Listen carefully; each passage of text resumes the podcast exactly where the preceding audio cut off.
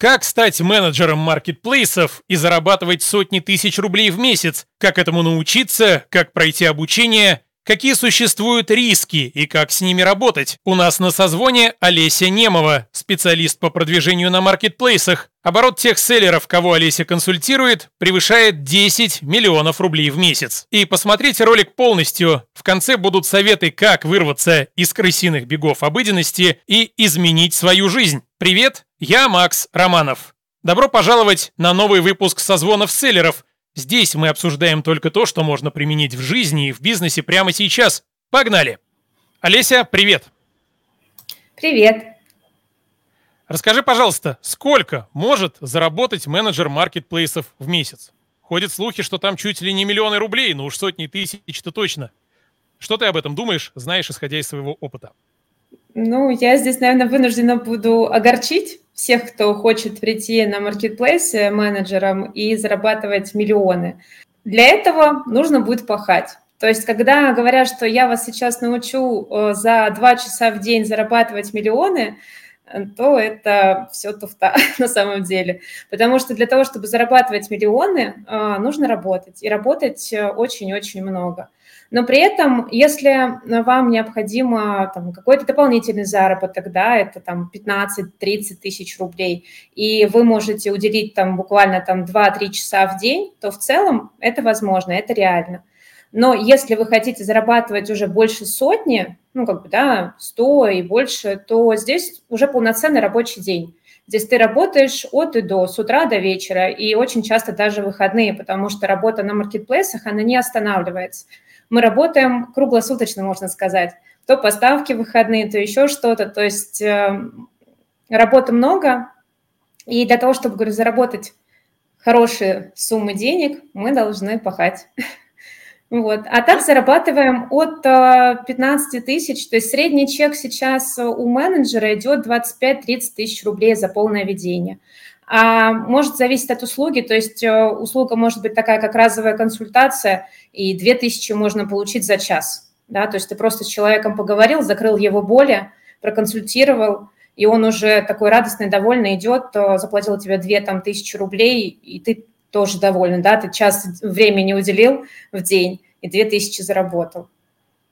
Но смотри, ты меня не испугала работой в выходные, в моей реальности это тоже норма. Просто когда ты сказал, и придется работать, даже, я думаю, по ночам, вообще не спать. На выходные ну ладно, деньги легко не даются, но что я услышал? Что миллион это зарабатывать все-таки можно, ну хотя бы один миллион, но для этого придется работать очень много, правильно? Да, и, скорее всего, ты уже будешь работать не один. То есть э, вывести, скажем так, такой оборот да, в миллион в плане, чтобы ты получил миллион, это уже, скорее всего, будет э, команда, э, команда, которая будет работать на тебя, таких, команда таких же менеджеров, при этом ты просто будешь руководителем, разрабатывать стратегии. У тебя будет уже, по сути, агентство, агентство из э, менеджеров, которые будут вести магазины, а ты будешь этим руководить, да, агентством. Поэтому, да, можно зарабатывать миллионы, но это уже немного другой уровень и другая работа. Но, тем не менее, ты могла бы порекомендовать работу менеджером на маркетплейсах людям вообще в широком смысле?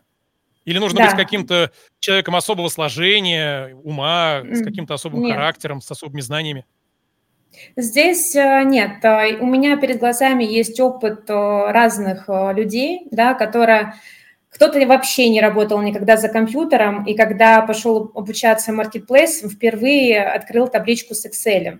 То есть, но при этом на обучении его научили, да, пользоваться Excel. Плюс он там просто дополнительно какие-то обучения проходил для того, чтобы глубже, да, изучить ту или иную тему, тот же самый там Excel или Google таблицы. Вот просто более глуб, ну, ему потребовалось больше времени, да, для того, чтобы освоить тот или иной навык. Но при этом даже человек, которому там 40-45 лет, и который никогда не видел Excel в глаза, освоил и сейчас успешно работает э, на маркетплейсах, зарабатывает там свои 30-40 тысяч в месяц и хорошо себя чувствует. Ему, ему этого достаточно было, этому человеку это было достаточно 40 тысяч рублей, но при этом при, пришлось потрудиться. Нежели, допустим, э, менеджер, как я, да, когда я работаю, вся моя трудовая деятельность связана непосредственно с работой за компьютером. Естественно, мне проще, проще да, было освоить эту профессию. И если вы сейчас э, ну, стоите перед выбором, идти ли в маркетплейс и пробовать или нет, то тут однозначно пробовать. То есть если вы не попробуете, вы не поймете, ваше это или нет. Эта тема, она стремительно развивается. Еще там три года назад даже курсов особых не было да, по обучению менеджеров. Сейчас же этих курсов просто пруд пруди, и куда вот не посмотришь, да, в любых соцсетях есть реклама о том, что вот я вас научу сейчас зарабатывать, заводите карточки, там, уделяйте час всего времени своего и получаете там свои там 2-3 тысячи рублей в день. Сейчас просто на каждом шагу это все. Вот. Но тут нужно выбирать, то есть тут нужно подходить э, с умом к подбору э, школы, э, где вы будете обучаться, или спикера, у которого вы будете обучаться этому. Здесь нужно смотреть. Вот. А так я прям сто процентов рекомендую все, кто сейчас, а, получается, посмотрев на мой опыт, да, посмотрев на опыт а, своего окружения, кто рискнул, да, и сменил профессию. И те же самые коллеги, с которыми вместе я училась, и сейчас мы вместе проходим путь, а, да, там, ну, уже не становления менеджера, а все-таки путь уже перепрыгиваем да, с одного уровня на другой, мы уже э, профессионалы своего дела, и я вижу, что каждый из них, никто из них не пожалел о том, что сменил профессию, о том, что ушел там э, из офиса, из офлайн работы, кто-то с госслужбы ушел. Никто, в принципе, не пожалел, просто найдя себя в этой профессии, потому что менеджер по маркетплейсам – это достаточно такое широкое понятие, и менеджер может заниматься разным видом деятельности, и получать от этого удовольствие, в принципе, находясь дома или находясь на море. Вот, э, я так тоже делаю иногда. Забивая песком ноутбук на пляже? Не, я тогда, вот как говорят, там работаю с телефона. А то, когда люди мечтают работать с ноутбуком на пляже, они не понимают, что на самом деле это так себе затея-то. Песок э, в ноутбуке может закончиться не очень хорошо. Слушай, э, есть два основных вопроса. Где научиться и где брать заказы? О заказах и о заказчиках мы, конечно, еще поговорим, но раз ты уже затронула тему обучения, давай без рекламы конкретных мест, как угу. выбрать место, куда пойти учиться, по каким признакам? Первый, да, совет, если вдруг у вас есть уже знакомые менеджеры или поставщики, вы можете просто спросить у них, да, а, ребят, а где вы учились? Можно обучиться в интернете. В принципе, говорят, вот, да я в интернете самостоятельно посмотрел там видео и научился. Вы должны помнить о том, что эти видео могут быть уже сейчас не актуальны. Маркетплейсы а, развиваются стремительно. Настолько стремительно, то, что вчера было актуально, сегодня уже может быть не актуальным. Поэтому а, вы должны найти ту школу и, ту, и того спикера, который будет актуализировать свои, ну, свои знания да, и актуализировать свои уроки. То есть это не уроки в записи, когда вам дали ссылочку, вы посмотрели все уроки, и все, я менеджер. Нет, это уроки по-любому, либо прямые эфиры, либо это запись, но ну, буквально вчера, да, когда вот изменения есть, люди записали урок, у вас реально актуальные знания.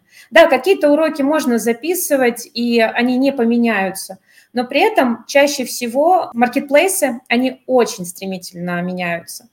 Вот, поэтому лучше, конечно, чтобы это не были эфиры, там, записи годовой, да, в давности, вот, и ты смотришь, а потом заходишь в личный кабинет и понимаешь, что там уже все совершенно по-другому.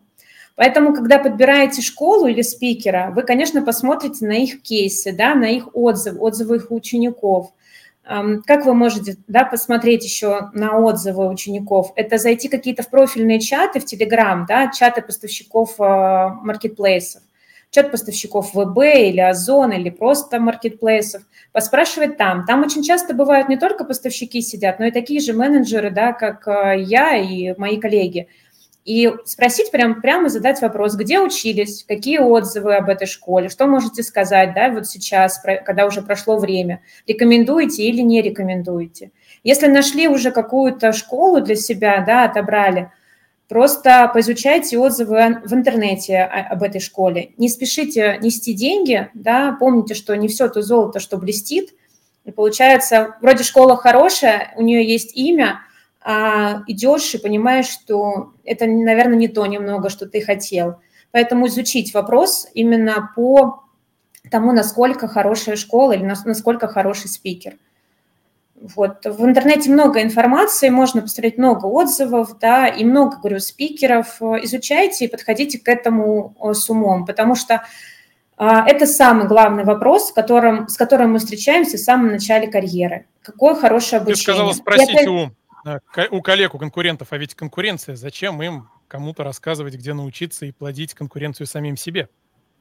А, да нет, мы рынок настолько, настолько он сейчас глобальный, настолько он широкий. Я лично не боюсь а, конкуренции от слова совсем, просто потому что каждому менеджеру найдется тот а, селлер, да, тот поставщик, с которым он будет работать. И э, у меня этих проектов, да, от там как бы трех, вот сейчас на данный момент, да, у меня три непосредственно проекта, до э, я вот вела максимально 10 проектов, но уже с командой. Вот, поэтому я не боюсь э, конкуренции от слова совсем, могу порекомендовать свободно свое обучение, да, там как потому что мне оно понравилось, и, э, в принципе, я вышла оттуда специалистом, я могу сказать об этом смело. Вот, поэтому э, думаю, что такие же менеджеры, которые не боятся конкуренции, которые уже самодостаточные, они с радостью поделятся своим как бы, да, там, опытом в плане, где они обучались этому. Так что вряд ли там кто-то там скажет, ой, нет, я таким делиться не буду. Привет, я Алексей, сооснователь проекта «Созвоны селлеров», благодаря которому создан этот подкаст. Самый эффективный способ роста предпринимателей через окружение. Действительно серьезные прорывы происходят только тогда, когда ты постоянно общаешься с такими же заряженными и нацеленными на результат ребятами. Мы объединяем селлеров в небольшие группы, которые каждую неделю на онлайн-созвонах обсуждают актуальные задачи. Кратный рост оборота и способы увеличения маржинальности, выход в новые ниши, дизайн, рекламу и прокачку карточек товаров. И, конечно же, создание своих брендов и производств. В группе делятся контактами проверенных байеров, фулфилментов, логистов и поставщиков. Приходи, и мы подберем для тебя идеальную группу, с которой ты будешь регулярно созваниваться и неизбежно расти. Поставь видео на паузу и узнай больше про созвоны селлеров в нашем боте по ссылке в описании прямо сейчас. Что лучше, много мелких заказчиков или мало, но крупных? Ну, для меня я сделала выводы, что лучше мало, но крупные клиенты. Вот, потому, потому что, что независимо часто... от объема заказчика, рискну предположить, объем выноса мозга примерно тот же. И да, пусть да, будет да. меньше выносильщиков, но за большие деньги.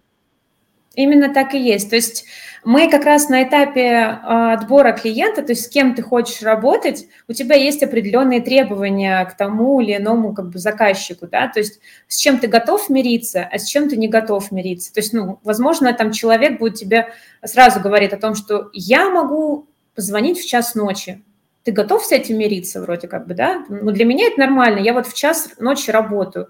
Я днем э, занят на основной работе, а ночью я вот хочу маркетплейсами заниматься. Вот для кого-то это нормально, а для кого-то это неприемлемо. И таких нюансов очень много. То есть вы, когда у вас есть определенные требования к своему партнеру, да, к своему поставщику, и вы уже э, понимаете, что с чем-то вы готовы мириться, а с чем-то не готовы, и вот я поняла, да, имея там 10 проектов сразу, да, как бы стремясь к тому, чтобы у меня было как раз агентство по продвижению магазинов, да, на ВБ, вот, команда уже была своя, я поняла, что мне лучше брать сразу с каким-то определенным либо большим оборотом, либо если это небольшой оборот, то э, просто это идеальные заказчики, которые, с которыми даже с таким маленьким оборотом ты готов работать. Но если, если у тебя нет много времени, и ты сейчас вот на, на этапе только ну, как бы становления менеджера, допустим, или у тебя по совместительству ты хочешь просто работать менеджером и буквально готов 2-3 часа в день уделять, то это, конечно, маленький поставщик, и он будет всего один, ну, максимум два. И у них там будет 5 SKU, там максимум, то есть 5 карточек товара. Вот, и ты свободно, спокойно, спокойно будешь работать. И где найти первых заказчиков? Вот мы и добрались до одного из важнейших вопросов. Где их брать? Да. Допустим, знания есть, а опыта еще нет. Нужно ли говорить им, что у тебя нет опыта? Или как выстраивать э, взаимоотношения, когда вот ты только вступаешь на этот путь? Поиск заказчика может начаться еще на обучении. То есть э, я вот э, взяла своего первого заказчика именно на обучение. Когда я прошла модуль по Wildberries, у нас там Получается, три площадки мы изучали на этом обучении. Wildberries, Озон и Яндекс.Маркет. И когда я прошла э, модуль по ВБ, да, по Валберсу, я уже пошла в профильный чат, и там, отвечая на вопросы поставщиков, начала как бы общаться, начала консультировать. Сначала бесплатно немного, вот, а потом уже а, взяла на первую консультацию поставщика, закрыла, как говорится, на покупку. Вот, а, он пришел ко мне на консультацию, мы с ним пообщались, э, я помогла, то есть закрыла его боли. И в дальнейшем он просто пришел ко мне, говорит, Олеся, мне нужно, чтобы вы вели мой кабинет, да, то есть оказывали мне личное ведение моего кабинета.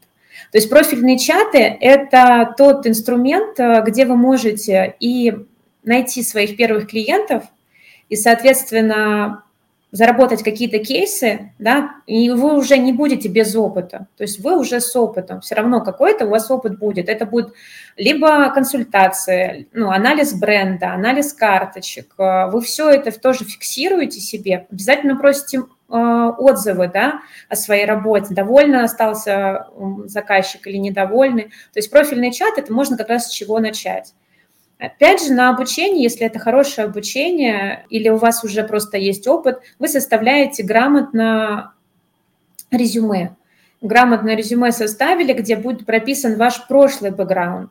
Возможно, ваш прошлый опыт э, гораздо сильнее сейчас будет э, играть роль, нежели опыт в маркетплейсах. Ну, допустим, если вы являлись каким-то экономистом и в компании там ваша заслуга в том, что вы э, просто шикарно просчитывали отчетность, да, и э, там, скажем так, комп, ну, вот компания нуждалась именно в вас, как вот специалисте э, по отчетности. Так у многих поставщиков есть боль. Они не умеют считать отчеты ВБ, они не умеют их читать. А вы можете закрыть эту боль и как раз найти клиента а, в этой вот а, сфере, да, именно по отчетности, разобравшись а, с легкостью в отчете ВБ. Вот, профильные чаты – это одна. Вторая такая, скажем так, второй инструмент, где вы можете найти еще для разовых услуг, это сервисы, да, наверное, Профи.ру и Юду, вот такие вот сервисы, где заказывается непосредственно какая-то единоразовая услуга тоже бывает это Кворк просто... еще. Извини, перебью. Да, вот, то есть э, такие вот э, сервисы, где можно оказать именно разовую услугу, прокачать э, то, что тебе нравится, допустим, та же самая отчетность. Некоторые вообще уходят в дизайн инфографики, учась на менеджера, уходят в дизайн инфографики и зарабатывают уже на этом, потому что их прошлый бэкграунд позволяет им это сделать. Или они просто учатся уже на какого-нибудь дизайнера. Вот, вот такие сервисы. Основной для начала – это Авито сервис еще. Когда э, там уже можно найти и на полное ведение, и на консультации, на анализ бренда, на, на менторство, то есть на разные виды услуг ты можешь найти себе там заказчика. Но там вы должны быть готовы, что вы выставляете свое объявление и расписываете себя в полной красе. То есть что вы можете предложить клиенту, даже то, что у вас нету там таких больших кейсов, просто на созвоне с человеком он может уже понять о том, что вы действительно специалист, даже без кейсов. Я, если честно, вот у меня уже почти два года работы, я никогда не показывала своих кейсов, просто потому что у меня их нет, я их не веду. Всегда я говорю, если вы хотите понять, опытный я сотрудник или нет, просто можете задать мне свои вопросы, я отвечу на них. Или дайте мне возможность, я 15 минут проанализирую ваш магазин и дам вам уже какие-то рекомендации, а вы уже поймете, э, специалист я или нет. Вот, на Авито вы уже должны себя расписать, расписать, э, что вы можете дать клиенту и какие боли вы можете закрыть. То есть в своеобразной воронке, да, то есть сначала человек просто кликает на фотографию и видит там менеджер по маркетплейсам, далее вы расписываете, какие боли закроете и, может быть, там ссылка на ваше резюме, где будет расписана полная картина по вашему прошлому опыту. Вот. Ну и для тех, кто уже такое себя прокачал, это э, Headhunter, да, там больше такие уже мастодонты в маркетплейсах, то есть это те, кто уже с опытом поставщики, да, это, возможно, какие-то компании большие, а, но там можно найти полноценную работу, это по договору, когда ты будешь работать по трудовому договору со всеми вытекающими. Вот. Но при этом э, достаточно такой хороший инструмент тоже для поиска клиентов. Это снова Алексей из проекта «Созвоны селлеров». Каждый созвон проходит с участием профессионального трекера. Его задача – организовать процесс для получения максимального результата. Нами разработана и многократно протестирована в бою методология, которая дает неизбежный и регулярный рост бизнеса селлера. Основная ее часть – это регулярное общение с другими такими же ребятами, которые решают такие же задачи, как у тебя. Созвоны позволят тебе найти свое узкое место, решить текущие задачи и наметить новые цели. А после по шагам достигнуть результата. А поможет тебе в этом твое новое мощное окружение, твоя группа и твой трекер. Приходи, у нас уже есть для тебя отличная группа. Поставь видео на паузу и узнай больше про созвоны селлеров в нашем боте по ссылке в описании прямо сейчас. Какие услуги наиболее востребованы, с одной стороны, и с другой стороны, какие услуги наиболее выгодны по соотношению затрат и отдачи финансов? Здесь, э, опять же, нужно понимать по времени, то есть сколько вы готовы уделять времени. Э, если у нас э, так делится лагерь менеджеров на два типа. Те, кто не хочет брать на полное ведение просто потому, что это каждый раз, каждый день работа, и им достаточно разовых консультаций, да, или анализа какого-то бренда провести, там, два часа в день уделить времени, и все. Вот. А, или же это полное ведение, когда ты хочешь э, стабильно, ты знаешь, что у тебя сегодня-завтра есть работа. Вот, ты не, ну, как бы ты не, не каждый раз в поиске клиента на разовую услугу. Поэтому, если ты хочешь просто какой-то дополнительный заработок, то ты, возможно, выберешь разовые услуги, консультация, анализ бренда, да, там вот этот э, лагерь. Или же ты хочешь уже постоянную работу, да, постоянно, тогда это у тебя будет либо э, полное ведение личное, либо это менторство, обучение какое-то, да, то есть ты можешь уже, когда ты заработал какой-то опыт, ты можешь учить людей работать на маркетплейсах. Бывают такие поставщики, которые говорят, я не хочу э, менеджера брать, я хочу сам разобраться, помоги мне, пожалуйста, научи. И то есть ты ему э, его, опять же, вот более закрыл, рассказал, показал, и все, он довольный, идет и сам работает. И ты довольный за заработком, и он тоже, он со знаниями ушел.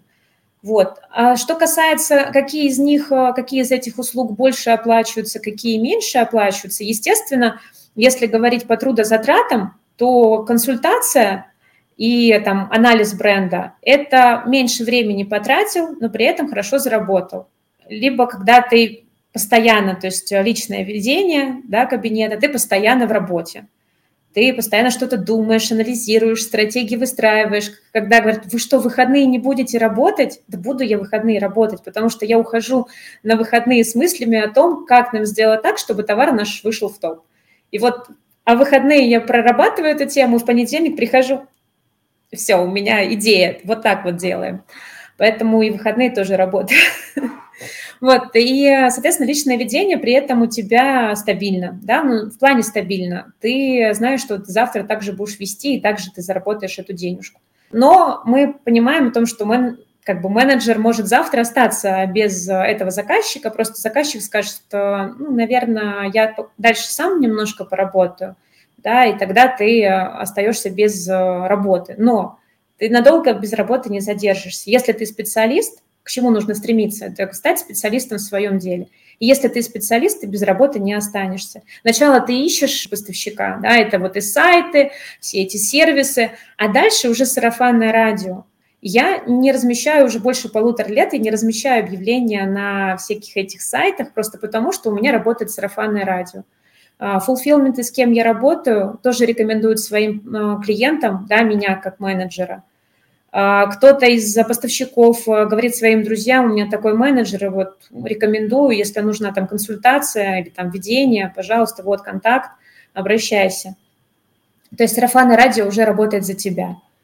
А еще можно вести экспертный блог в Телеграме или на Ютубе. Но в Телеграме нет органики, и нужно будет откуда-то подпитывать свой канал. А в Ютубе-то есть органика. Если все делать правильно, то можно вывести канал на большие просмотры и получать заказчиков оттуда, например. Да, у нас а, некоторые менеджеры так и делают. Как раз я не сказала про соцсети. Да, соцсети – это отличный вообще просто супер инструмент для привлечения клиентов. Каждый выбирает для себя свою, свою соцсеть, в которой ему комфортно работать. Кто-то уже ведет Инстаграм, и ему проще перестроить блог с личного на профессиональный. Просто завести, может быть, еще одну страницу или перевести личный, да, там, на, на проф. Кто-то ВКонтакте заводит там группы и далее там продвигает. Кто-то вот в Телеграме, да, каналы, боты создает для привлечения трафика заказчиков. И прям это очень, это шикарнейший инструмент, да, для привлечения клиентов. Это отличная тема. Слушай, а не надоедает ли тебе, проводя консультации, говорить, ну, по сути дела, разным заказчикам одно и то же? Просто я консультирую по продвижению в Телеграме, и когда я провел несколько десятков консультаций, я понял, что от себя я говорить уже не готов, я готов ответить на все вопросы, человек, который пришел на консультацию, но поначалу я прям рассказывал, а вот это так, а вот это так. Но когда ты уже не один десяток раз повторил одно и то же, уже так думаешь, ну вот, опять. Не бывает у тебя такого на консультациях? Нет, я, во-первых, э, я больше выбрала для себя второй лагерь, это когда полное ведение. И э, когда мы общаемся с клиентом, да, я понимаю, да, что он не специалист в этом деле, и он может не уловить с первого раза. Даже вот, даже если это не разовая консультация, а полноценное ведение. Он вчера у меня спросил, потом сегодня у меня спросил, я просто делаю как бы ставку на то, что ну, как бы человек не специалист в этом. И это нормально, что он задает вопросы, и, нормально, что он по 10 раз переспрашивает, просто потому что он переживает. Это его а, бизнес, его детище, да, за которое он, естественно, переживает. И нормально, что он, возможно, вчера услышал, но потом ему позвонил какой-то инвестор, и он просто забыл об этом, что у тебя спросил, и опять тебя спрашивает. Я просто всегда говорю, я вам об этом говорила, но я еще раз напомню, вот, чтобы они делали акцент тоже, что на важность нашего разговора. То есть если мы с вами разговариваем, значит, э, то, что я говорю, это важно. И мне, ну, как бы не надоедает, нет, э, нет такого, чтобы вот я уже 10 раз это рассказала и больше не хочу об этом говорить. И при этом еще у каждого все равно какие-то э, какие свои запросы. Допустим, один приходит с запросом, потому что он не может прочитать отчетность, а другой вроде как э, все делает, отчет у него вообще не интересует, ему главное оборот, и ему бы понять, как работает реклама, да, то есть что нужно сделать, чтобы быть в топе а ты говоришь, «Э, слушай, не факт, что тебе этот топ нужен, давай посмотрим вообще, а нужно ли тебе там добиваться этих топовых позиций, а сможешь ли ты там задержаться на этих топовых позициях, а сможешь ты вообще выйти туда.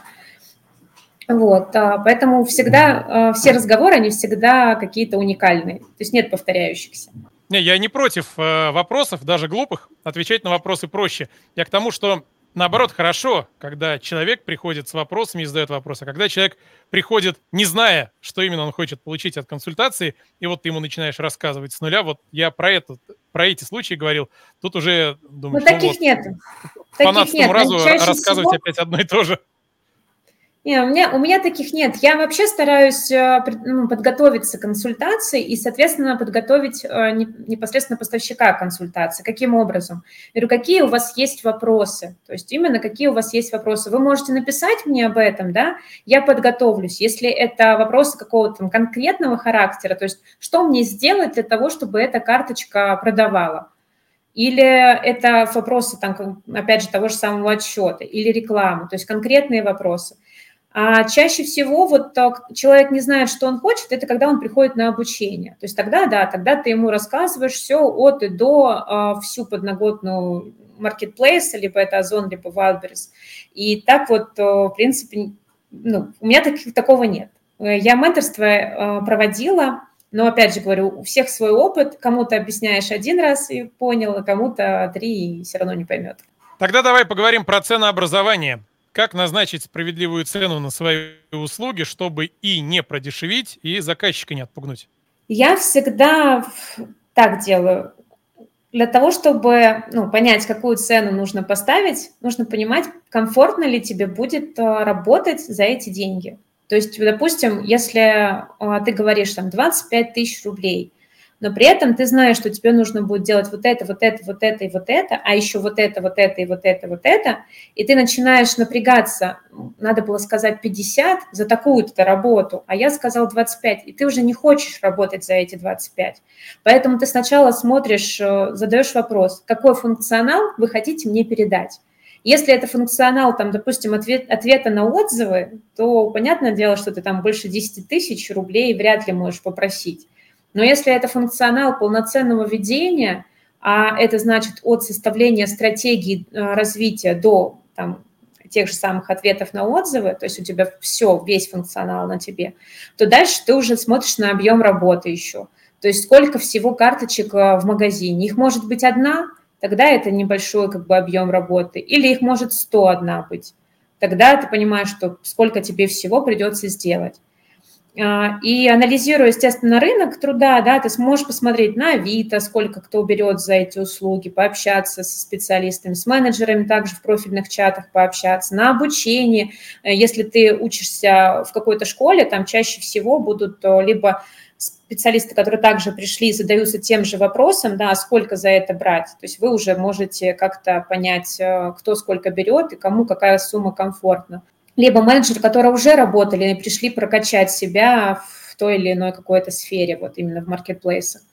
И они уже берут, и они говорят, да, да вот создание карточки стоит там 500 рублей, это если ты там без SEO-описания. А если SEO-описание, то это 3000 рублей, потому что само описание нужно еще составить грамотно, правильно, и это дополнительного времени, трудозатрат. Поэтому э, всегда отталкиваемся от того, какой объем работы нужно будет выполнить. И комфортно ли будет э, тебе получить вот эту сумму денег за эту работу. И не бояться, что тебе откажут. Потому что, ну, может быть и такое, да, что специалист э, говорит, я хочу вот за эту работу 30 тысяч рублей, а поставщик не готов был эти 30 тысяч. Тогда ты, опять же, говоришь про ценность себя. То есть ты доносишь, что вот смотрите, я сделаю то-то, то-то, то-то, я могу вам помочь вот с этим, с этим, с этим и закрыть э, ваши все вот вопросы по данной э, тематике, да. То есть, ну, как бы специалист моего уровня не стоит дешевле. Ну, человек говорит, нет, я не готов, я был рассчитывал там на 15 тысяч. Ну, и отпускайте его, значит, он не готов действительно, найдется ваш клиент, который за, эту, за этот объем работы заплатит вам 30 и больше, э, как вы скажете потому что вы будете уже ценным специалистом, вы знаете цену своим услугам. Но опять же, я бы не сказала, что нужно прям заламывать сразу чеки и говорить, да, вот э, хочу 50 за, там, за онлайн-консультацию. Ну, я, конечно, утрирую, но все-таки не заламывать цены, особенно в самом начале. Если вы понимаете, что вы сейчас э, ценности особо не несете, да, человеку, вы можете его, ну, что вы можете сейчас сделать? Поотвечать на отзывы, заводить карточки – но вам нужен этот опыт. Вы можете сделать чуть дешевле, но а, получается, вы нарабатываете себе опыт, а человек вам еще за это платит. То есть э, вы, в принципе, получаете столько же, да, скажем так, э, и 10 тысяч рублей, ну, образно, и какой-то опыт. Дальше используете его как кейс и ищете другого клиента. То есть даже если вы работаете сейчас с клиентом, с каким-то, не останавливайтесь на поиске клиента. То есть вы всегда ну, будете в поиске вот до тех пор, пока вы не будете уже э, уверенным каким-то специалистом и зарабатывать столько, сколько вы хотели. Но даже я вот сейчас, имея там э, стабильный заработок, да, свои непосредственно проекты, которые у меня стабильные, уже не первый год там, да, там работаем с одним из проектов, я, соответственно, все равно, э, когда мне какие-то предложения приходят, я такая, ага, посмотрю, вот здесь и здесь интересно. Может быть, и стоит взять, э, да, проработать вот эту тему. То есть э, тоже смотрю на это, не отказываюсь сразу, нет, что вы, я такой крутой специалист, я занята и больше не рассматриваю вариант, нет. Не останавливаться на поиске клиента и, соответственно, не заламывать, возможно, в самом начале свои чеки. Вы всегда сможете увеличить если вы а, будете доказывать свою экспертность. Насчет заказчиков могу сказать, что даже если заказчик от вас ушел, он все равно может к вам вернуться, потому что в моей практике а, были моей. ситуации, я помимо Телеграма консультирую еще по Ютубу, а, как-то раз один из э, заказчиков мне сказал, ну, типа, мы с тобой больше не можем работать. Не, нам все нравится, но мы нашли вдвое дешевле человека. Вот если ты готов вдвое дешевле с нами работать, то мы тогда от тебя не уйдем. Я говорю, ну, нет, цена-то у меня не заоблачная, mm-hmm. а та, та, которая меня устраивает, в два раза меньше, меня цена, конечно, не устроит. Они ушли, прошло несколько месяцев, потом приходят и говорят, посмотри, а почему у нас ничего не получается? Так, по старой дружбе проконсультируй. Я говорю, ну, потому что вы нашли вдвое дешевле человека, который не понимает, что он делает. У вас проблемы вот в этом, в этом, в этом, в этом, в этом и вот в этом. Выкатил им целый список, они такие, ну ладно, давай тогда работать с тобой. Так бывает. Да, Максим, это прям, и это ты рассказываешь прям мою тоже историю, и не одну причем. И моя личная, и моих коллег, которые также вот говорят свой прайс, свой чек, да, то есть сколько за эту услугу. Человек уходит, э, ищет себе специалиста, который в два раза дешевле берет, и в итоге без результата остается, и потом приходит и говорит, нет, возьмите. У меня так э, клиент возвращался несколько раз. Он уходил, говорит, я пока не тяну вас, я сам поработаю, находил кого-то дешевле, потом возвращался, Алиса, возьмите. А я уже ставила чек выше, он такой, блин, я не готов. А давайте вы там на вот таких вот условиях сначала поработаете. Говорю, нет, а я уже, я уже не хочу работать на таких условиях, мне неинтересно. Ну, да, и клиенты возвращаются, приходят, и не один раз. У меня таких клиентов несколько. Как говорится, не гнался бы ты поп за дешевизной, или как там было? Да, Классика. да. Кажется, ты уже заждался новую вставку про созвоны селлеров. Я уже дважды говорил, как важно для селлера его окружение. Все успешные предприниматели, как один, говорят о том, как поменялось их мышление и финансовые результаты после того, как они попали в окружение правильных людей. Группа созвонов – это твой личный совет директоров, который поможет тебе взглянуть на свои проблемы и задачи под новым углом. Эти ребята с удовольствием дадут дельные советы своего опыта и ответят на все твои вопросы. Что может быть круче, чем расти вместе с другими активными и нацеленными на результат селлерами? Вместе решать новые задачи и радоваться успехам друг друга. А когда ты покажешь отличный результат и выйдешь на новый уровень, мы пригласим тебя в более продвинутую группу, которая буквально затащит тебя еще выше. Как насчет того, чтобы начать развивать свой бизнес и получать больше денег от маркетплейсов уже на этой неделе? Поставь видео на паузу и узнай больше про созвоны селлеров в нашем боте по ссылке в описании прямо сейчас. Ты уже не, не раз э, затрагивала тему, что общение очень полезно, что нужно общаться с коллегами, нужно общаться с единомышленниками. Где их искать? Раз уж мы находимся на канале созвоны селлеров, самое время поговорить об этом. Тут, начиная с обучения, да, вы уже на обучении можете найти, скажем так, своих коллег. Для меня это был один из э, таких больших страхов. Перед тем, как пойти на обучение, я переживала, а где же я буду брать своих коллег? То есть я привыкла работать, я когда работала в банке, у меня вокруг э, сидели мои коллеги, всегда кто может помочь, да, там в том или ином вопросе, потому что ты же не все можешь знать. Я вообще как юрист такая говорю, юрист не знает все законы, юрист знает, где их найти. А тут вот, ну, когда у тебя коллеги рядышком сидят, и раз так спросил, а, это так, так и так и так сделай. Для меня был страх, что я останусь без коллег.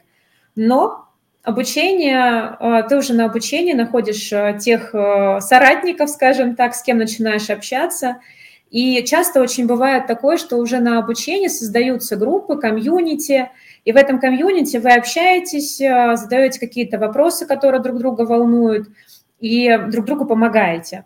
Ну, я вот, допустим, уже почти два года да, в этой профессии, я не останавливаюсь на обучении, я постоянно себя прокачиваю. И чем больше я прохожу различных обучений, это каждый раз какого-то все выше и выше уровня обучения, да, я обрастаю вот этими вот связями, я обрастаю теми, там, скажем так, уже люди более высокого уровня, да, и с кем тебе будет интересно общаться, и им, соответственно, с тобой общаться. Последнее, и сейчас на данный момент я провожу еще раз обучение, это же это, да, а там, где я познакомилась как раз с Алексеем, Алексей Сорокин, да. я так подозреваю, да? Да, да. Основатель вот, а, получается... Сорокин клуба и созвонов селлеров. Да, да, да. Вот получается, мы э, на обучении Вячеслава Малых, э, лагерь про рекламу, я, получается, ну, как ворвалась в, этот, в это предложение, которое озвучил Вячеслав и как раз Алексей, да, по созвону селлеров, то есть по мастер-майндам селлеров. И я вот в этой группе, да, когда пришла в эту группу, я такая думаю, ну, хочу ли я стать селлером, не хочу, не знаю, но я буду полезна по-любому ребятам как менеджер – Сейчас уже прошло почти три недели, нет, уже почти четыре недели прошло. А, моя задача на эту неделю – это подобрать товар и на следующей неделе, соответственно, делать так, чтобы уже закупить этот товар и стать селлером. Вот, поэтому созвоны селлеров, они помогают, они тебя направляют, да, то есть э, что ты, в принципе, где-то боялся, тебя команда, она Говорит, да, ребят, э, ну, точнее, тебе говорят, да, ты вообще все справишься, бери и делай.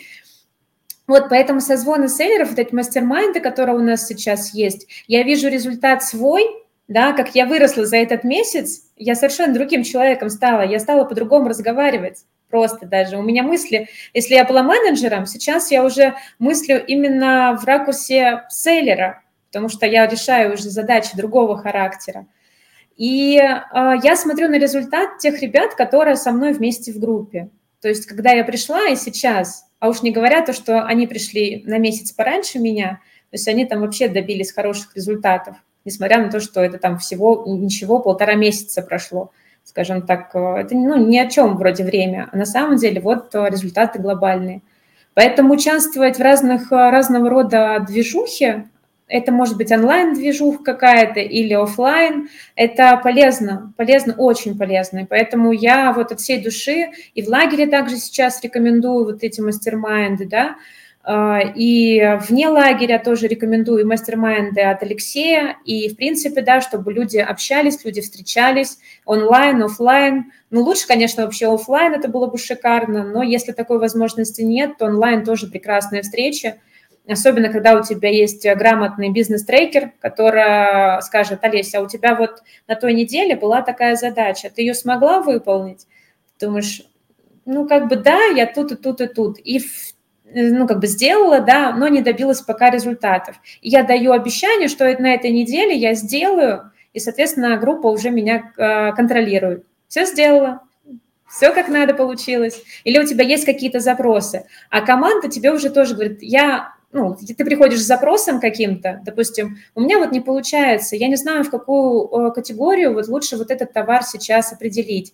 Может быть, кто-то поможет, и команда, она собирается так, так, сейчас мы мозговой штурм проведем по этому вопросу и быстренько накидаем тебе э, решение. И ты вроде как бы по-быстрому решил эту задачу, ты неделю, может быть, голову ломал над этим вопросом, а тебе команда помогла за 15 минут, разобрала все по косточкам. Поэтому это большая ценность э, в таких вот встречах, это огромная ценность, я бы сказала. Поэтому рекомендую от всей души, в том числе и созвоны селлеров от Алексея вот, Сорокина. Ну и при этом, смотри, получается, что ты два года была просто менеджером и вроде бы не планировала, как я понял, ничего продавать сама.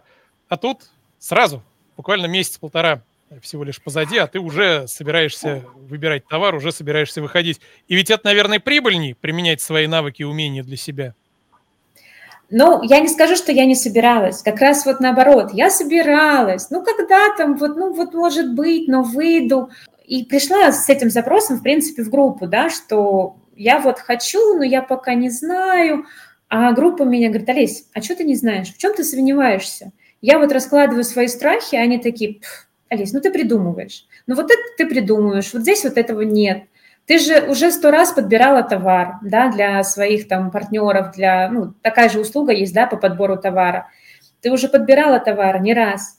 Что ты сейчас боишься? Я говорю, ну вот я боюсь то, что я ошибусь с выбором товара. Они, окей, давай мы тебе поможем, присылай нам э, свой анализ, да, а мы тебе уже скажем, да, да, нет, нет. То есть наше профессиональное мнение там со стороны там восьми участников – вот, они меня, соответственно, подстегивают к тому, чтобы я быстрее стала сейлером. Я это оттягивала вопрос уже год как оттягиваю. А тут за месяц просто уже, да, уже вопрос стоит в другом, где сейчас э, инвестиции, да, привлечь, откуда инвестиции привлекать.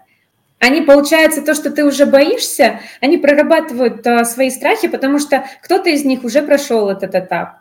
Кто-то из них даже не был в этом этапе, говорит, потому что, Олесь, ну это ерунда, что ты сейчас говоришь. А, это не проблема.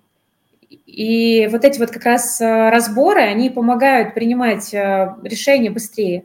А как говорят многие эксперты, да, принимай решения быстро, ошибайся быстро. То есть если ты боишься ошибки, ошибся и сделал выводы, пошел дальше. Вот. А мастер-майнды как раз в этом помогают. Они тебя, пинка, короче, для скорости тебе дают. Вот просто так. Насчет того, где взять инвесторов, я знаю даже пару неплохих вариантов, но рекламировать никому, никому ничего не буду, потому что не уплочено за рекламу, так сказать, да. Но если у кого-то есть э, запрос, то найдите меня, если захотите, найдете. Э, хотя, может быть, даже в описании этого ролика будет мой контакт. Если не будет, то у меня есть свой канал на YouTube, там меня найти несложно. И могу порекомендовать варианты. Но, естественно, не халява, естественно, там достаточно большой процент, но, тем не менее, есть структуры, которые занимаются целенаправленно финансированием селлеров. Так что это вполне себе рабочая тема. Скажи, пожалуйста, ты уже упоминала, что какие-то проекты вела вместе с командой большие, а какие-то теперь ведешь сама. У тебя была своя команда или ты входила в какую-то команду? Нет, я, а, в принципе, сейчас не работаю одна. Я работаю со своим а, ассистентом, который мне помогает. С ней мы работаем уже больше года. А, когда я ее только брала к себе в помощники, да, действительно, это был прям помощник. А сейчас для меня она мой ассистент, моя правая рука. Вот. Когда я ее брала в помощники, это было просто такой, скажем так, человек, который бы помогал мне отвечать на отзывы. То есть забрал бы у меня мою вот рутину, что мне не нравится. То есть я понимала, что я уже хочу заниматься чем-то больше, чем просто отвечать на отзывы, создавать карточки. И мне нужен был человек, которому я могла бы это дело поручить. И тогда, да, мы работали с ней вдвоем в команде. Э, и вот из такого просто союза, скажем так, менеджера и помощника мы выросли сейчас, э, да, что она делает, помимо отзывов, она делает очень много работы. Я э, горжусь то, что с ней работаю, мне очень нравится с ней работать. И э, в один прекрасный момент, когда я начала брать э, больше заказов, да, больше партнеров на ведение, я понимала, что мы уже вдвоем с ней не вытягиваем. Нам нужны еще руки. Я, да, я начала привлекать еще а, менеджеров, которые бы нам также помогали с рутиной, с отчетами, допустим. То есть у меня на тот момент, это было вот а, весна э, этого года, в команде было четверо. Четверо менеджеров, и при этом мы вели 10 проектов. Мне э, нравилось, да, то есть э, объем работы был большой, а вот моей семье не очень нравился. потому что я отсутствовала дома просто сутками. Ну, как бы я вроде и дома, но при этом не дома, а в работе. Вот, поэтому, да, у меня была команда, но за эту команду нужно было нести ответственность. В принципе, я сейчас несу, да, за все, что делает мой ассистент, э, она делает от моего имени, естественно. я несу за это ответственность. Но мне сложно было доверить многим людям, мне сложно доверить э, такую более сложную работу. Вот. А рутинную отвечать на отзывы, да, но не каждый хочет э, просто отвечать на отзывы. Они хотят расти и развиваться, я это понимаю. Но в один прекрасный момент, получается, когда вот у меня была команда в 4 человека, я поняла, что э, для меня важнее семья. И я не хочу сейчас уходить вот с головой в работу, да, и также продолжать работать по 20 часов в сутки. Я хочу все-таки уделять время семье. И я приняла такое решение, что я просто отказываюсь от нескольких проектов и отказываюсь от своих э, да, вот, ну, помощников на тот момент. Да, там постепенно отказалась сначала от одной, потом еще от двух. Просто потому, что захотела сделать фокус на другом. А где фокус, там рост. Вот. И я выбрала, что хочу с, с семьей побольше времени проводить, выбрала себе три проекта, и мы вместе с ассистентом сейчас ведем. Могу сказать так, что если ты э, становишься уже специалистом, ну, экспертом, так называть, да, в своей вот э, сфере, то э, ты можешь уже какую-то рутинную деятельность делегировать. То есть делегировать какому-то такому же менеджеру, который, в принципе, ему достаточно, чтобы он не общался с поставщиком, он не хочет там строить каких-то там супер добиваться каких-то карьерных результатов, да, ему достаточно а, отвечать просто на отзывы, получать свои 10-15 тысяч э, в месяц, и больше и не нужно. То есть ты общаешься с таким менеджером, ты ему просто делегируешь, э, где-то там ну, проверил, ты обязательно все это проверяешь, обязательно, потому что поначалу ты вообще только с, после тщательной проверки ты даешь человеку там, добро на то, чтобы он разместил тот или иной отзыв, потому что это очень важно на маркетплейсах. Вот, и потом вот уже получается все больше и больше функционал ты можешь передать менеджеру, но ты при этом все равно курируешь э, его работу. Ты не оставляешь, что вот э, я получу там образно там от клиента деньги, поделюсь частью с менеджером своим, да, с, э, с ассистентом или с помощником, и при этом он все делает, а я сижу там, бамбук курю и ничего не делаю. Нет, ты просто более важными задачами занимаешься, такими как Та же самая стратегия, разработка стратегии, продвижение, а, у тебя более такие важные задачи. То есть ты свое время покупаешь, по сути, у а, этих менеджеров, которым ты делегируешь часть функционала. Насколько стабильно вот это направление клиентских услуг на маркетплейсах? Бывали ли у тебя поначалу э, моменты, когда не было заказчиков, но одни уже ушли, другие еще не пришли? И какие риски вообще в этой работе есть? Я скажу так, что у меня не было а, периода, когда я была бы абсолютно без заказчиков. То есть ну, у меня всегда кто-то был. То есть я всегда с кем-то работала. И э, свое недешевое обучение я купила достаточно быстро, там за два месяца после окончания обучения я его купила, потому что работала с разными проектами.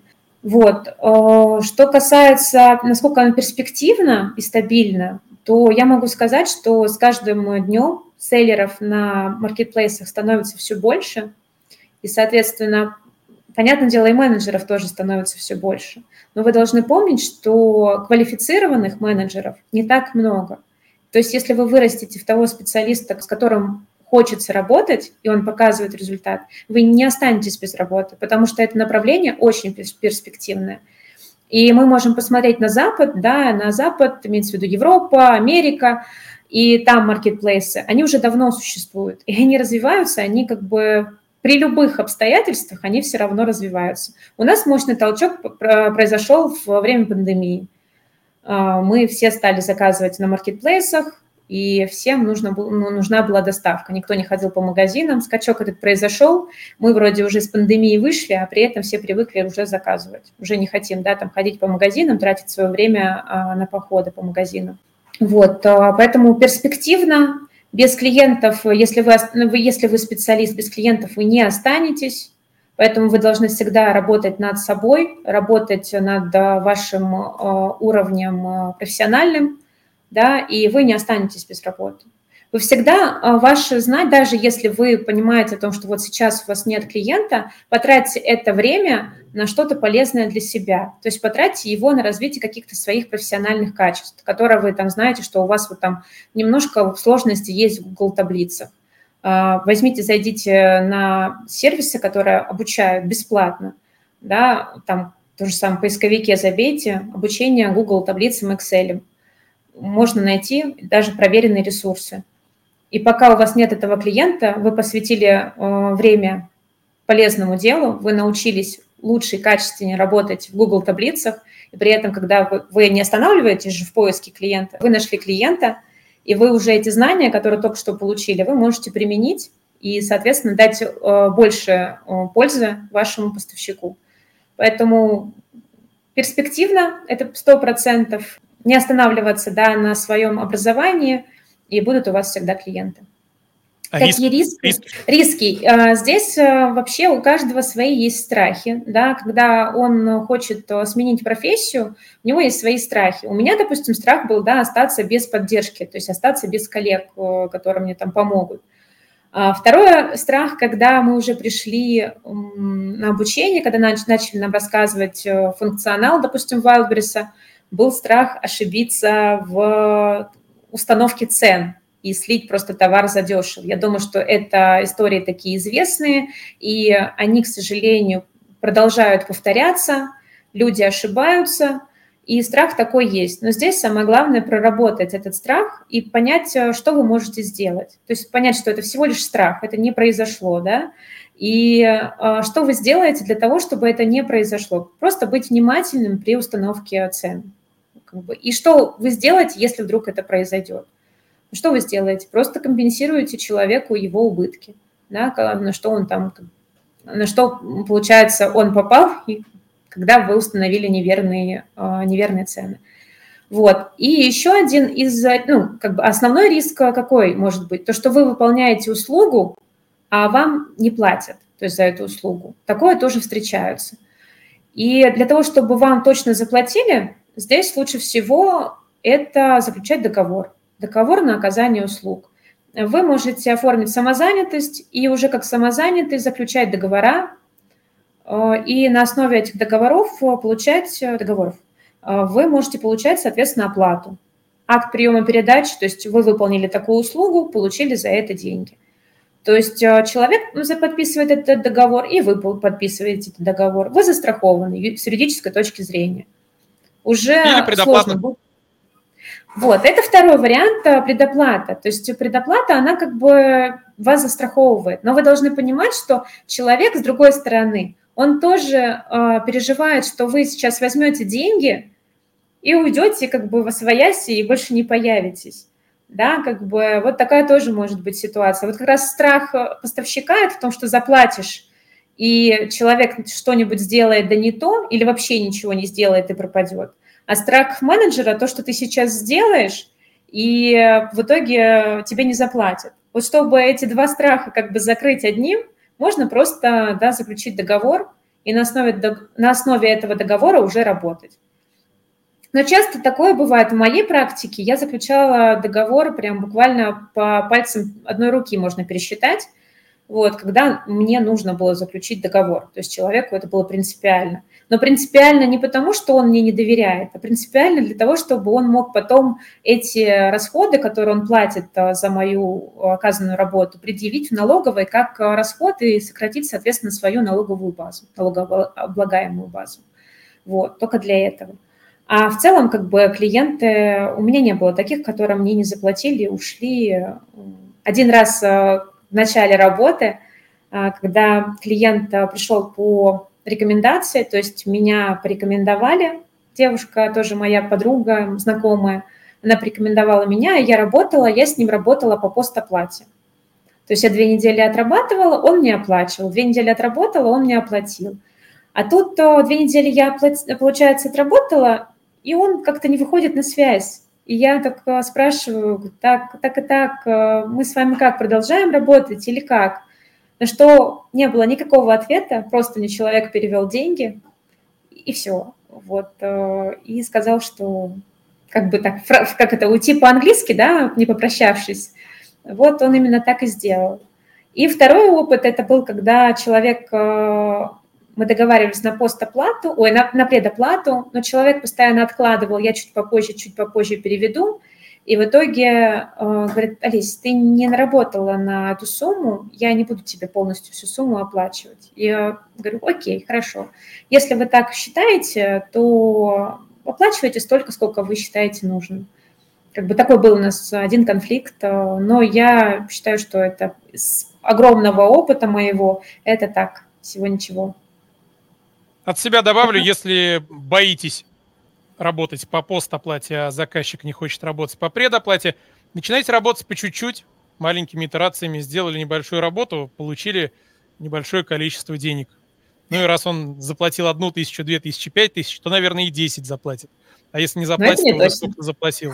Ну да, ну постепенно, постепенно оценивать адекватность этого заказчика, постепенно расти и развивать с ним сотрудничество как один из вариантов. На самом деле, говорю, получается, ты находишь того клиента, который тебе подойдет. Ты просто создаешь этот запрос, то есть я хочу работать с продуктами питания. Это был мой запрос на, во время обучения. Я еще во время обучения начала работать с продуктами питания. Просто, ну, как, ну я не знаю, как это происходит, но у меня был запрос. Я не хочу одежду, я хочу продукты питания. И все так и получилось. Вот запрос, какого вы хотите себе клиента, такой он к вам придет.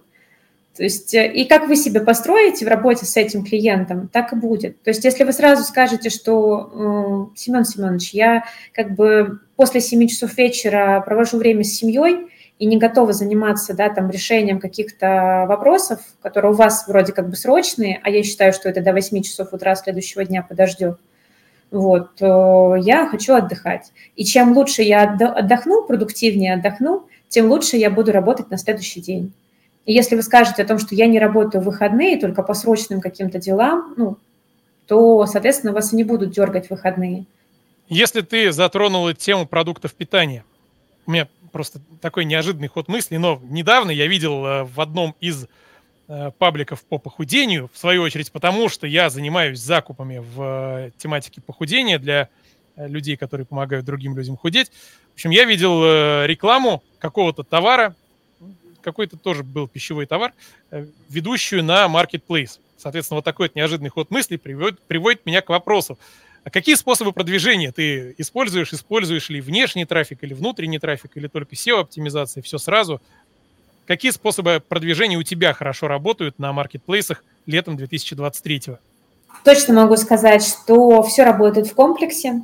Нет такого, да, что мы сделали, грамотно проработали карточку, да, по SEO-оптимизации все сделали, и все, как бы мы получаем миллионы.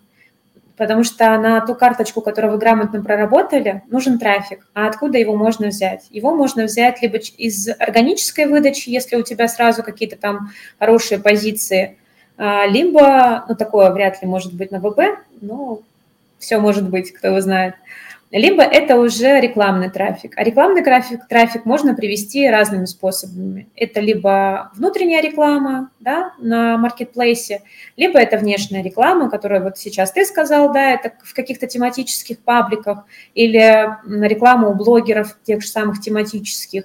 Допустим, ну, согласитесь, будет как-то не очень выглядеть, если мамочка троих детей будет рекламировать э, какой-нибудь товар 18+ ну, как бы, даже если она будет, у нее, у нее просто контингент аудитории совершенно другой.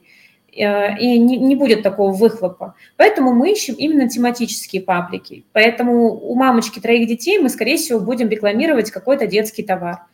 Вот, внешний трафик, он э, играет как бы важную роль, но вы должны понимать, от чего мы отталкиваемся, то есть ступенчато. Сначала мы прорабатываем карточку, у вас она проработана идеально – Далее мы э, прорабатываем внутренние инструменты маркетплейса, а это реклама. Реклама может быть да, там разная. Это реклама в поиске, реклама в карточке, э, совместная реклама. Сейчас Wildberries э, выпустил обновление автоматической рекламной кампании. Сейчас пока изучаем этот инструмент, э, как он себя там покажет, останется ли он вообще жить, не, не останется, мы пока не знаем, но изучаем активно этот инструмент.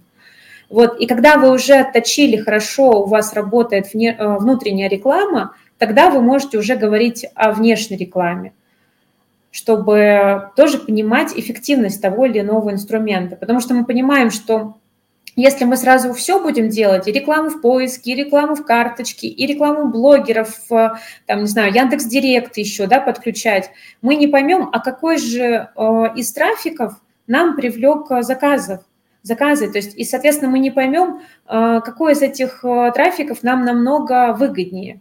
Поэтому все постепенно. Сначала мы SEO, реклама внешняя, внутренняя, потом реклама внешняя различными способами, тоже постепенно. Э, есть один из способов, о котором, естественно, стоит заговорить, это самовыкупы. Но он был актуальный до декабря того года. В декабре того года все изменилось кардинально на Wildberries. Я не говорю сейчас про Озон, а больше про Wildberries, что Wildberries выкатил обновление в оферте, что теперь за, так э, сказать, искусственное завышение рейтинга карточки в выдаче, а это значит за самовыкупы, э, мы штрафуем. И штрафы не маленькие. И поэтому, естественно, сократилось э, количество самовыкупов, так называемых, ушло практически на ноль, но могу сказать, все равно они существуют, они все равно а, есть, и их все равно используют, просто в гораздо меньшем количестве. И а, ну, на свой страх и риск, конечно, я думаю, что люди, которые их используют, понимают, а, чем они рискуют. А рискуют они снятием скидки покупателя и сня... выставлением штрафа. То есть это очень 100 тысяч. хорошо. Минимум. Минимум. То есть 30% от суммы доказанных э, самовыкупов плюс еще, ну, как бы миним, минимальная сумма штрафа 100 тысяч. Хотя Вальберс сейчас выставляет какие-то непонятные штрафы, бывает это и 10 тысяч, и 15, хотя пишет тоже за это же.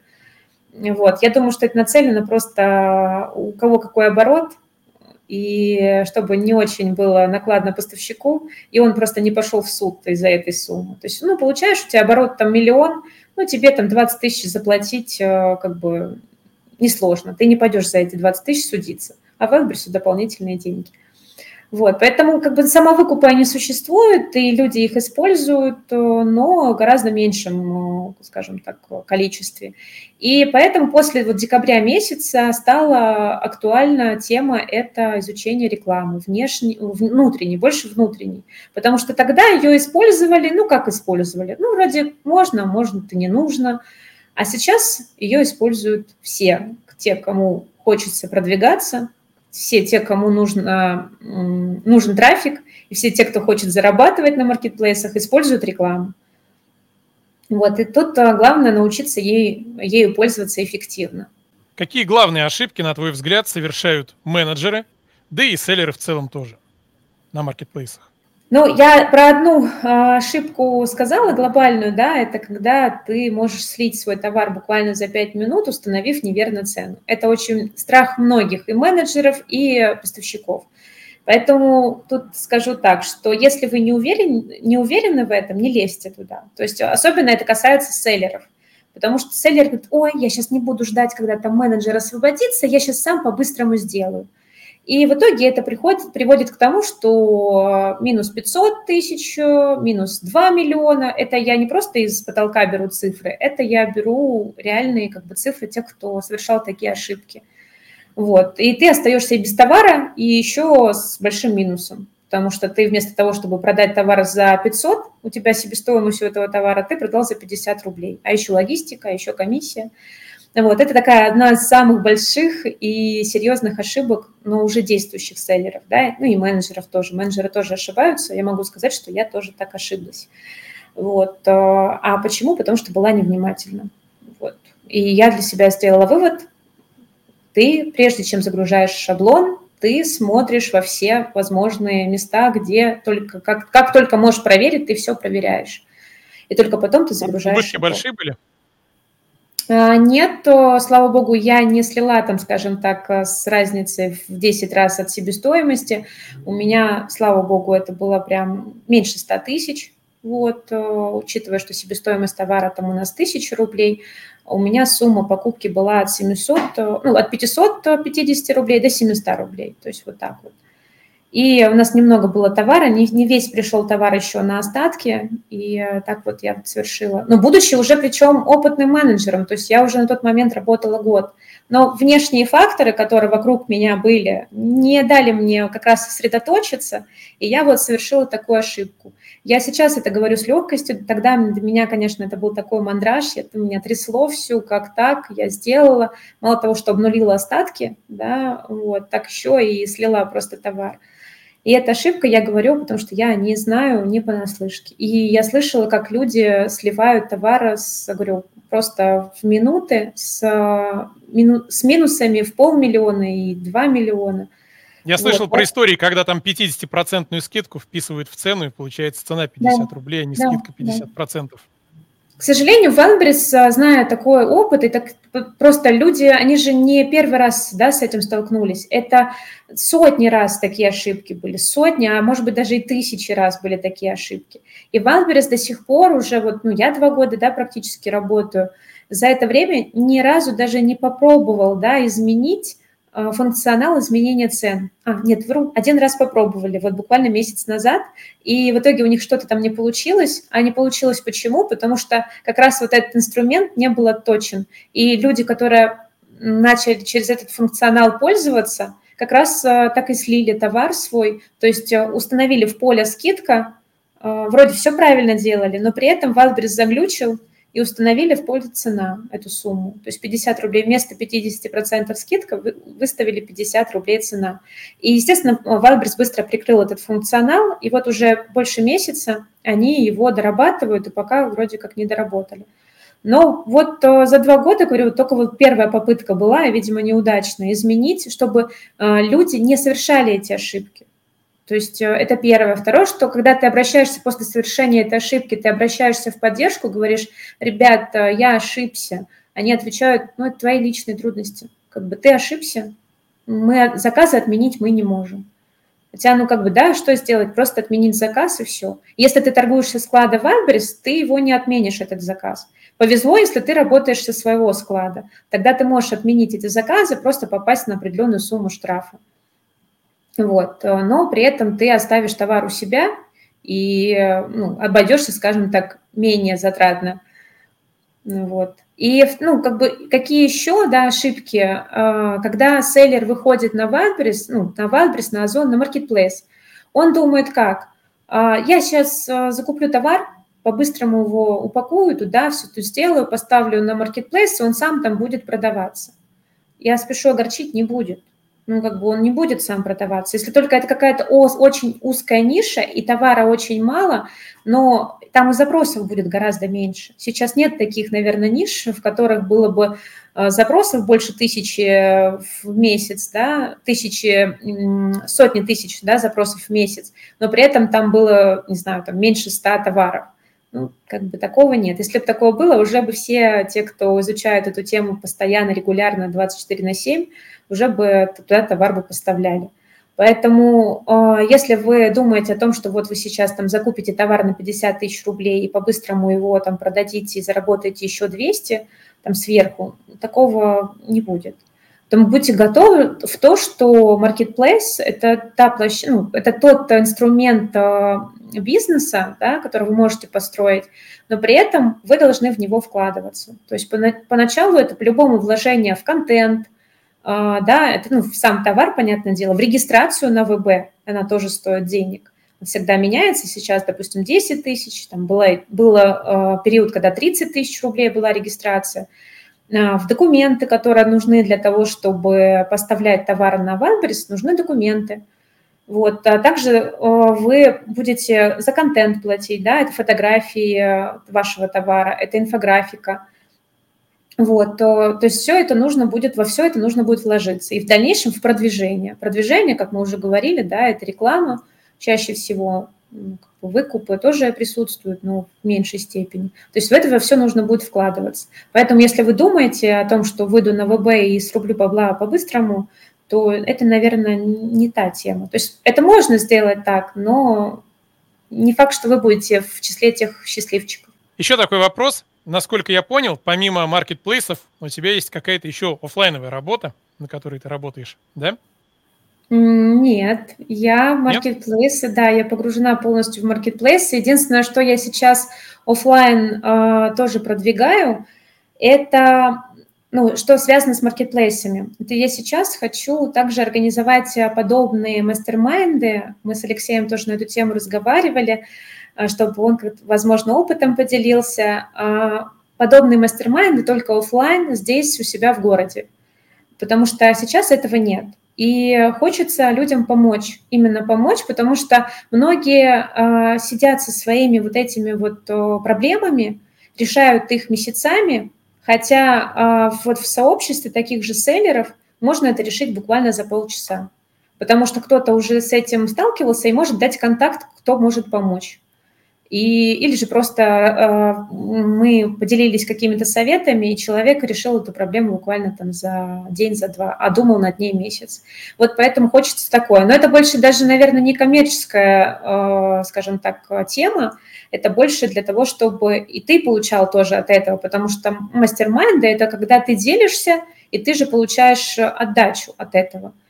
Вот. А вторая моя тема, которой я э, очень сильно дорожу, это тоже не работа, это ну, как бы благотворительность, да, мы занимаемся и поездками в детские дома, и вот у меня особенно ребенок с ДЦП, и в том числе помогаем детишкам э, с ДЦП, и вот Вячеслав Малых, где я в лагере, да, учусь э, в лагере про, про реклама, он тоже в этом участвует, принимает непосредственное участие вместе со своим партнером, а также с теми, кто пришел к нему на обучение. То есть все, кто пришел на обучение, заплатили деньги Вячеславу, получается, за обучение, он дает э, огромный, да, там как бы толчок э, в продвижении.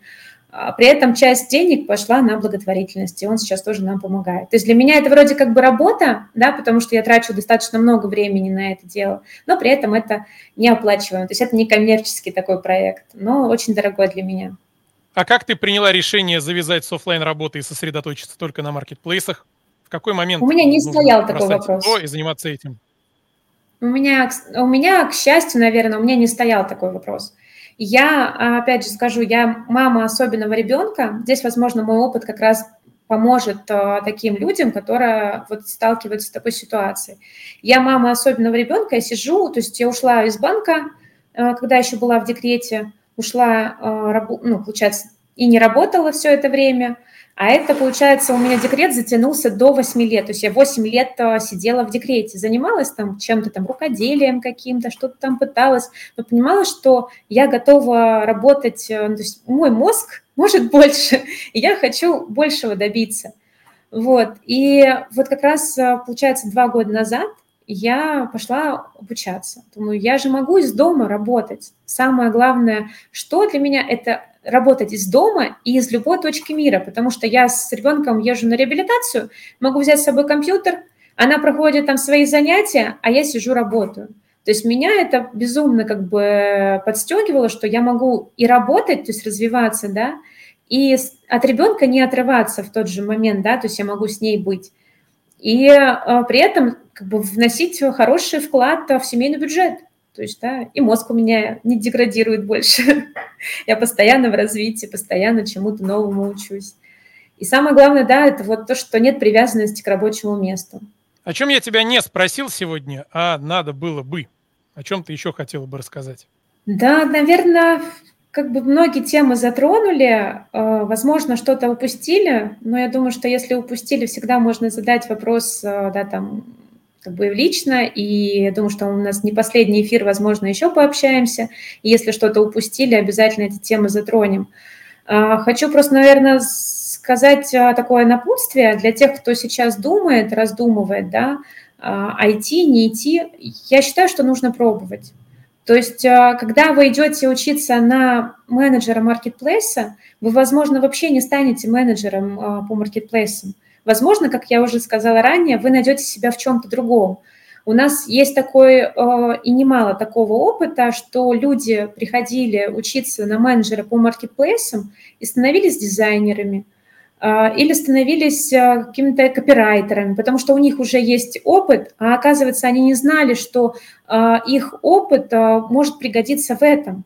И они становились копирайтерами, пишут сейчас прекрасное SEO-описание для маркетплейсов и зарабатывают при этом хорошие деньги. То есть ну, одно написание текста – 3000 рублей. Написал себе текст хорошо проработанный, то есть все вот эти там с характеристиками, все-все-все ты проработал, получил 3000 рублей за текст, Прекрасно же, по-моему, да. А человек и не знал, что есть такой инструмент а, применения его опыта. Кто-то уходит в байеры, то есть когда ты а, занимался закупками и общался с Китаем, и для тебя это, в принципе, общение с Китаем вообще ну, вполне нормально, а ты не знал, что можно использовать свою, а, свои услуги, да, свои услуги в маркетплейсах. И тут ты об этом узнаешь и начинаешь использовать свой опыт в этой сфере. И таких как бы примеров много. Кто-то там аналитикой занимается, не обязательно быть полным введением, да, там просто аналитика. Получается, ты находишься на, в статусе, в организации в статусе аналитика. То есть ты рассматриваешь товар и какие-то рекомендации, в принципе, даешь. Тут закупить, тут нужно распродать, ну, там многие, да, там вопросы. И ты этим раньше занимался. Поэтому нужно пробовать. А если вы не попробуете, вы не поймете, ваше это или нет. И не бояться понимает о том, что ваш мозг может протестовать и говорить, э, блин, да все ж нормально было, куда ты ввязался-то, давай как завязывай и дальше будем сидеть, как сидели вот в этом твоем там 66 квадратных метров, тебе прекрасно все, дальше сиди и никуда не выходи. Ты должен это перебороть. То есть э, просто такой момент наступает, когда есть отторжение, ты не должен этого делать должен дальше идти, если у тебя есть обязательно, ну, ты обязательно должен поставить какую-то цель, а цель, она не, не всегда финансовая. Цель, она может быть такой, что ты просто хочешь вырваться из того окружения, ну, из того, что у тебя сейчас есть, как у меня. Моя цель была вот в этом. То, что я, а, ну, как бы я вырвусь из этого вот э, круга, который у меня сейчас есть. Это дом, реабилитация, дом, реабилитация. Вот я вырвалась, и сейчас у меня гораздо больше, нежели я когда-то там себе а, планировала. То есть а, вот это окружение, которое сейчас вокруг меня, оно крутится, просто каждый день что-то происходит, каждый день какие-то новые а, запросы появляются, и не обязательно с этим связаны. Поэтому я рекомендую пробовать, если боитесь, все равно переступать через этот страх и пробовать, пробовать, пробовать. Спасибо, что поделилась своим опытом. Олеся Немова, Макс Романов, созвоны селлеров. Посмотрите все наши ролики, там много полезного. Подписывайтесь на канал. Олесь, большое спасибо. Вам спасибо, что уделили время, и я надеюсь, что это не последний наш созвон. Буду рада быть полезной, как говорится, потому что пользу приносить мне очень нравится. Всем спасибо и до встречи. Пока-пока. Пока-пока.